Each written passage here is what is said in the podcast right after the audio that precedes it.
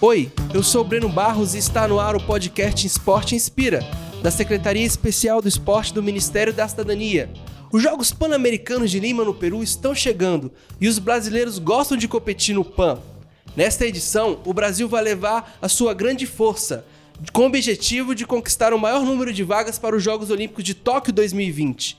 Conversamos com o vice-presidente do Comitê Olímpico do Brasil, Marco Laporta, e ele nos revelou qual será o maior desafio do time Brasil em Lima. Assim, uma, é uma missão que a gente está considerando extremamente difícil, né? Por quê? Porque os Jogos Pan-Americanos desse ano vão ter uma característica que dificulta bastante, que é o quê? As, as sedes elas não estão muito próximas à vila. É, são, sedes, são várias sedes, entendeu? Um pouco é, espalhadas pela cidade, né?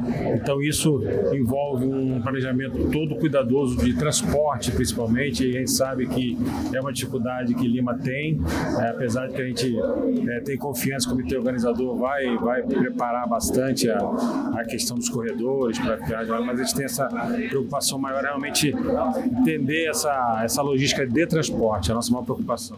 Para acompanhar a cobertura completa dos Jogos Pan-Americanos, basta acessar o site rededoesporte.gov.br.